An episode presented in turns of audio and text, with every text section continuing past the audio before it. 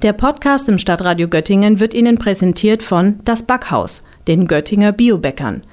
Für mehr Infos folgen Sie uns auf Facebook slash das Backhaus und Facebook slash das Biohaus. Was sind denn typische Szenarien, mit denen Sie in der Ermittlungsgruppe konfrontiert werden? Typische Szenarien sind Schockanrufe, der äh, klassische Enkeltrick, ja, und der falsche Polizeibeamte, der kommt auch nicht aus der Mode.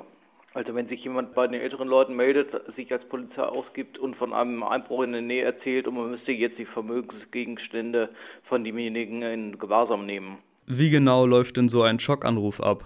Die laufen in der Regel so ab, dass man angerufen wird und hört erstmal nur weinen und schluchzen und dann sagt jemand äh, Mama oder Papa ich habe jemanden totgefahren, ich bin hier bei der Polizei und dann übernimmt schon der sogenannte Keiler als falscher Polizeibeamter das Gespräch und schildert den Sachverhalt, dass der oder die Angehörige dementsprechend einen Unfall hatte und erstmal vorläufig festgenommen wurde und eben bei dem Unfall umgekommen ist.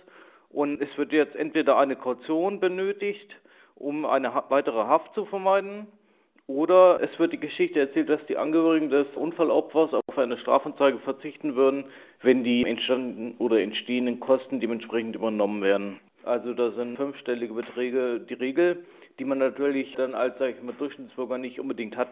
Und dann wird Verhandlungsspielraum erklärt und es wird auch entgegengekommen, dass man sagt, naja, dann zahlen Sie, was Sie können, was haben Sie denn da? Sie können auch mit Schmuck zahlen, Wertgegenstände, die Sie zu Hause haben. Dann wird ein Treffpunkt vereinbart und das Geld an, an den Geldabholer übergeben, der angeblich Mitarbeiter der Staatsanwaltschaft ist oder der Polizei.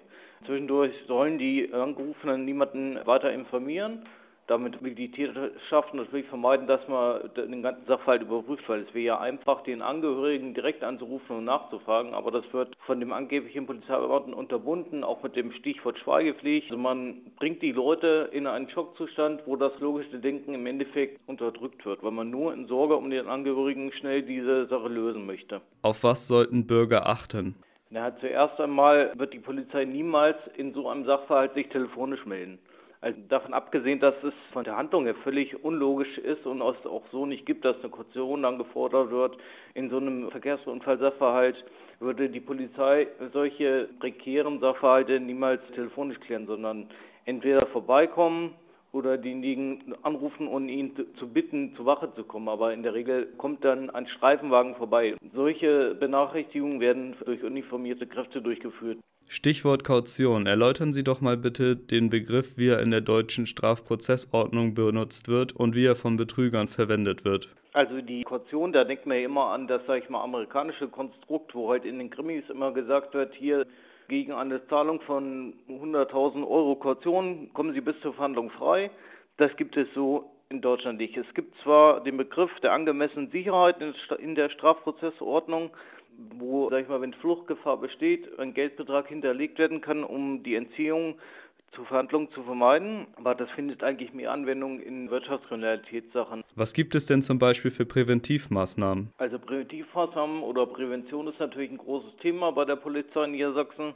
Und wir haben ja auch extra einen Beauftragten für Kriminalprävention, der führt Informationsveranstaltungen durch in Seniorenheim oder, oder Kaffeerunden. Also der kann auch durchaus angefragt werden, ob für eine Gruppe man eine Schulung oder Informationsveranstaltung durchführt.